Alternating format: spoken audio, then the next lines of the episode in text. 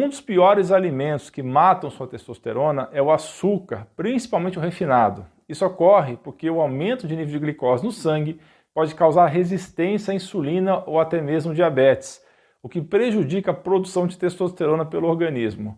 Por essa mesma razão, fique longe dos grãos refinados, porque eles viram açúcar com facilidade. Evite o consumo de farinhas brancas, especialmente a de trigo, que contém glúten e possivelmente glifosato, um pesticida perigoso.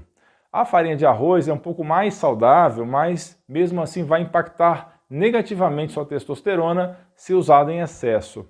O consumo de álcool dificulta a produção de testosterona e a liberação de hormônios importantes para a função reprodutiva além de interferir na secreção de hormônios do hipotálamo, uma região localizada no cérebro e responsável por diversos processos metabólicos no organismo.